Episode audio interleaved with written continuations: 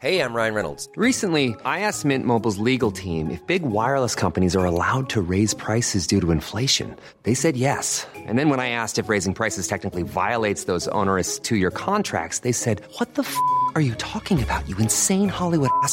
So to recap, we're cutting the price of Mint Unlimited from $30 a month to just $15 a month. Give it a try at mintmobile.com slash switch. $45 up front for three months plus taxes and fees. Promo rate for new customers for limited time. Unlimited more than 40 gigabytes per month. Slows. Full terms at mintmobile.com. Heraldo Podcast. Un lugar para tus oídos.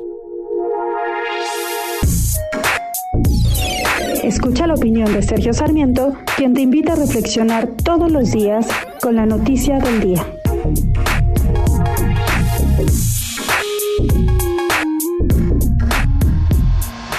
Me perdonarán ustedes por no ser excesivamente optimista, pero hay una gran diferencia en lo que surgió de la Suprema Corte de Justicia de la Nación en octubre del 2015 a lo que estamos viendo hoy con la nueva ley de regulación de la marihuana.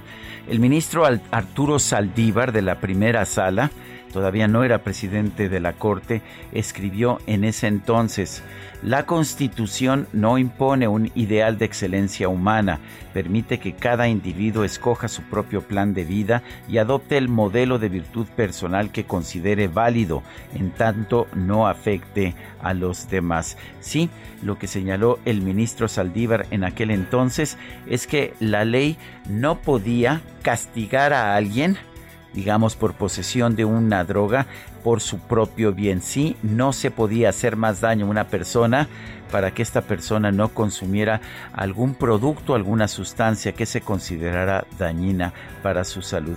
Este espíritu, este espíritu liberal no está presente en la nueva regulación de la marihuana. Simple y sencillamente, lo único que se está haciendo es aumentar el tope máximo de posesión de 5 a 28 gramos. A partir de los 201 gramos, la persona será considerada como narcotraficante, aunque no haya vendido un solo gramo de la droga. Así es la ley que se está estableciendo. ¿Es un paso hacia adelante? Supongo que lo es. 28 eh, gramos no son 5 gramos y por lo menos ahora se va a permitir el cultivo, pero la ley está llena de contradicciones. ¿Cómo se va a permitir el cultivo, por ejemplo, industrial de la marihuana? Y se va a castigar a quien tenga más de 200 gramos de marihuana en su casa. ¿Se imagina usted una ley que permitiera que legalizara la producción de jamón en nuestro país, pero que metiera en la cárcel a quien tuviera más de 200 gramos de jamón en el refrigerador? Eso es lo que nos están proponiendo los diputados. Sí es un paso hacia adelante, pero no tiene nada que ver con ese poema liberal que nos recetó Arturo Saldívar en 2015 en un dictamen que recordaba que el individuo es quien tiene la capacidad de decidir por sí mismo lo que hace o no hace con su cuerpo. Yo soy Sergio Sarmiento y lo invito a reflexionar.